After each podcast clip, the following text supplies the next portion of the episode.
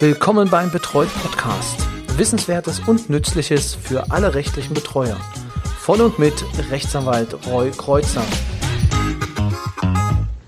Herzlich willkommen zum Betreut Podcast, dem Podcast für rechtliche Betreuer. Heute, und das werden Sie wahrscheinlich schon an der Tonqualität merken, ähm, nicht aus dem Studio von mir zu Hause, also aus meinem Büro oder unterwegs ähm, mit meiner Technik, nein, heute mit meinem Handy. Und zwar liegt es daran, dass ich im Urlaub bin.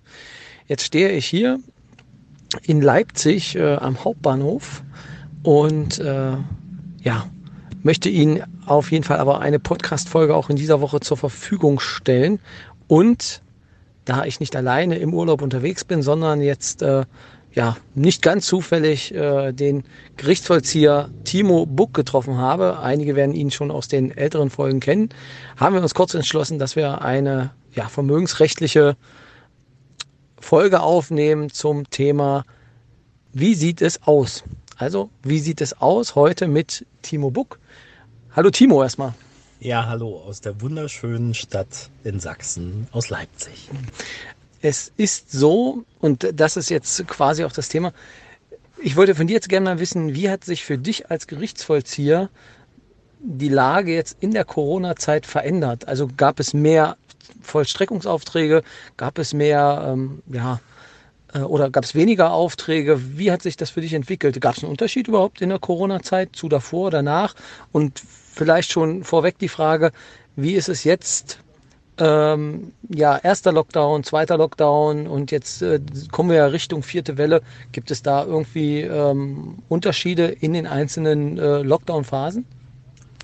Also, als das Ganze 2020 begann, gab es tatsächlich einen äh, relativ großen Unterschied und zwar gingen die Aufträge drastisch zurück. Für uns selber hat sich äh, in der Arbeit jetzt äh, gravierend nichts verändert. Also wir hatten jetzt auch keine äh, Einschränkungen dahingehend, dass wir nicht zu schultern dürfen oder dass äh, die Arbeit sich weitestgehend auf Homeoffice äh, abspielt und solche Geschichten. Also es blieb alles gleich. Aber die Auftragsanzahl ging zurück. Was die anderen Wellen betrifft, also damals weiß ich noch, war das äh, unter den Kollegen so, dass wir ge munkelt haben, naja, ab Herbst 2020 wird es dann steigenden Anstieg geben, zumal es ja auch diese Frage dann mit der Insolvenz gab und viele Geschäfte vielleicht nicht mehr durchhalten können oder viele Geschäftsinhaber. Ist ja dann nicht eingetreten. Man hat das Ganze, soweit mir bekannt ist, dann auch noch verlängert, ähm, was die Insolvenz betrifft. Und äh, was die Aufträge betrifft, hat sich äh, das auch so hingezogen über die ganze Zeit. Also es gab keine gravierenden Ausschreitungen nach oben. Also vielleicht kurz vor den Sommerferien jetzt nochmal. Aber die Anzahl ist nach wie vor sehr, sehr wenig, die wir haben. Also es ging wirklich mit den Aufträgen drastisch bergab. Also kannst du da eine Prozentzahl sagen, wie viel das ist? Hm, naja, vielleicht 20 Prozent weniger würde ich, würde ich schon meinen. Also 20, vielleicht sogar 30 Prozent. Äh, Müsste, müsste man jetzt anhand der Zahlen genauer prüfen. Aber würde ich, würde ich schon meinen, dass das zurückgeht, äh, zurückging. Und die, die jetzt noch, ähm, also du hattest ja vorher schon Schuldner, die auch zahlen mussten. Hm. Ist, konnten die jetzt eher zahlen oder äh, sind die noch weiter in Zahlungsverzug geraten? Also gab es da eine Veränderung äh, zu spüren? Das war sehr faszinierend. Da gab es eben überhaupt keine Veränderung. Da dachte ich eigentlich, äh, werden äh, mehr Leute zu mir kommen und sagen, Entschuldigung, wir können unsere Raten nicht bedienen wegen Corona etc. Das ist überhaupt nicht eingetreten. Also es folgten die Raten, die diese sowieso nicht eingehalten haben. Ähm, das ist der gleiche Prozentsatz geblieben. Also da würde ich keinen Unterschied zu früher erkennen.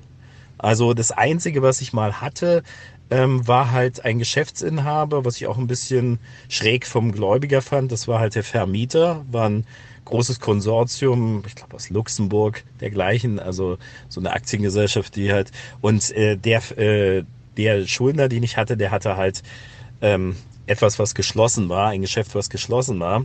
Und die mussten dann die Hände heben, ähm, weil das eben auch von der Unterstützung nicht ausreichte und der Vermieter nicht ähm, sich bereit erklärt hatte, da irgendwelche Raten zu akzeptieren oder besser gesagt eine Stundung. Es ging ja nicht um Raten, es ging um Stundung dann und so, obwohl er ja eigentlich die Lage kannte. Und äh, naja, das kannten ja viele, aber wie gesagt, da gab es eben wahrscheinlich den Druck von den Aktionären. Keine Ahnung, ich weiß es nicht warum. Aber das klingt ja okay. Also dann würdest du sagen, normalisiert es jetzt momentan wieder oder ähm, ist es so eine stille Phase, wo man noch nicht weiß, wo es hinläuft? Ähm, ich würde es eher sagen, dass wir nicht wissen, wo es hinläuft. Nun haben wir allerdings hier den Sommer. Ähm, in Berlin-Brandenburg sind die Ferien zu Ende, Mecklenburg-Vorpommern ebenfalls, soweit mir bekannt ist, äh, halt halt nicht hier in den südlichen Ländern. Also ich würde jetzt mal abwarten und stelle mir die Frage halt im September nochmal oder im Oktober. Dann wissen wir ja auch, ob eine vierte Welle kommt und wer dann davon betroffen ist, äh, etc. Aber jetzt den Sommer würde ich noch gar nicht irgendwie eine Prognose abliefern. Mal schauen, wie es dann nach dem Sommer wird. Ob da, gerade weil viele Inkasso-Unternehmen halt auch in Nordrhein-Westfalen, äh, Rheinland-Pfalz sitzen, da muss man dann abwarten, wenn da die Ferien vorbei sind. Hm, okay. Aber spannend, ja. Kurzer Einblick. Äh, vielen Dank erstmal dafür. Das war's auch schon. Ich dachte, jetzt kommt noch eine Fußballfrage zu Leipzig, ob auch, ob auch Fußballspieler Schuldner sein können. das wissen wir ja, dass das auch äh, möglich ist. Ja, vielen Dank dir ähm, für diese kurze Einschätzung. Genau, eine kurze Urlaubsfolge war das, aber ich wollte sie halt nicht äh, den Dienstag ohne äh, den Betreut-Podcast lassen. Deswegen äh, diese kurze, schnelle Folge. Wenn Sie eine ähm, Nachricht für uns haben, einfach an info@betreut.de senden oder Sie finden uns auch bei Instagram beziehungsweise bei Twitter. Einige von Ihnen ähm, folgen uns schon. Vielen Dank dafür. Ähm, es werden auch immer mehr Follower. Wir registrieren jeden und freuen uns über jeden, der uns folgt.